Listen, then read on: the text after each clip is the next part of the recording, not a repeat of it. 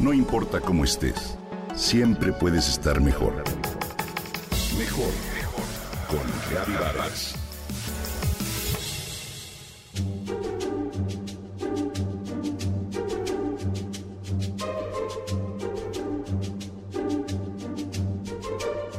Te prometo que te voy a llevar a comer a ese lugar. Te prometo que un día visitaremos juntos este museo. Te prometo que te compro esa muñeca o ese carrito o ese libro. Fueron algunas de las promesas que Martín le hizo a su sobrina de tres años. Hoy Alma tiene 15 y recuerda una a una las promesas que su tío incumplió al paso del tiempo. Me acuerdo de ese cuento infantil de Pedro y el Lobo, ese pastor que bajaba la montaña y decía, ahí viene el lobo. Y el día que realmente vino, ya nadie le creyó. Si queremos que la gente confíe en nosotros, en nuestras promesas, lo único que debemos hacer es cumplirlas. Dice la sabiduría indígena que si no cumplimos lo prometido, un hilo de nuestra acción que debería estar completo y atado a algún lugar queda suelto a nuestro lado. Con el paso del tiempo, cada hilo suelto se enrolla en nuestros pies y luego nos impide caminar libremente. ¿Alguna vez has escuchado la frase pon tus palabras a andar? Significa que es importante actuar de acuerdo con lo que hablas, porque esto te lleva a la integridad entre tu pensamiento, tu sentir y tu actuar el compromiso de que harás o darás algo debería ser suficiente para hacernos cargo, pues de no ser así, lo que transmitimos es desconfianza, incongruencia y nuestra palabra pierde valor. Pocas cosas dañan tanto el prestigio de alguien como incumplir promesas o fallar a una palabra dada. Prometer algo a alguien es encender su ilusión.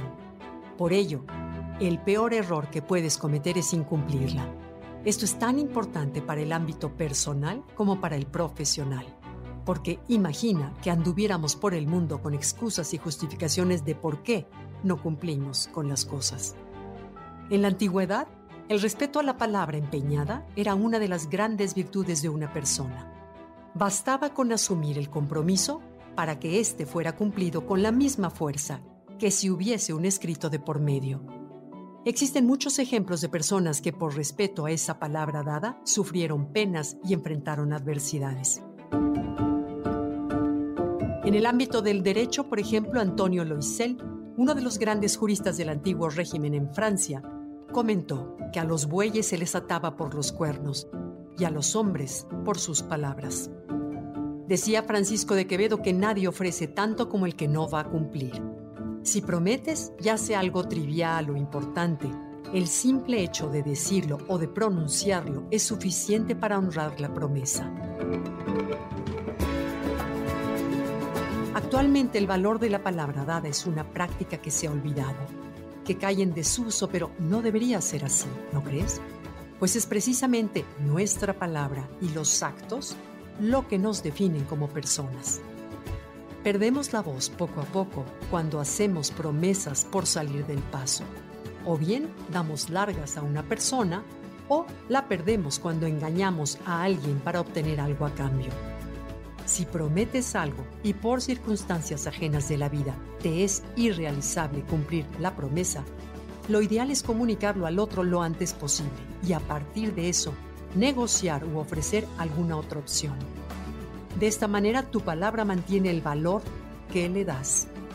Somos lo que decimos y lo que hacemos.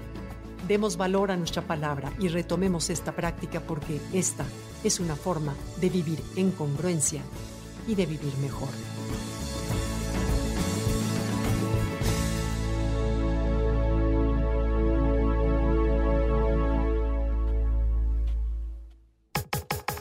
Comenta y comparte a través de Twitter.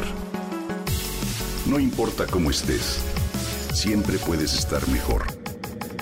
Mejor, mejor, mejor. Con Gaby Vargas.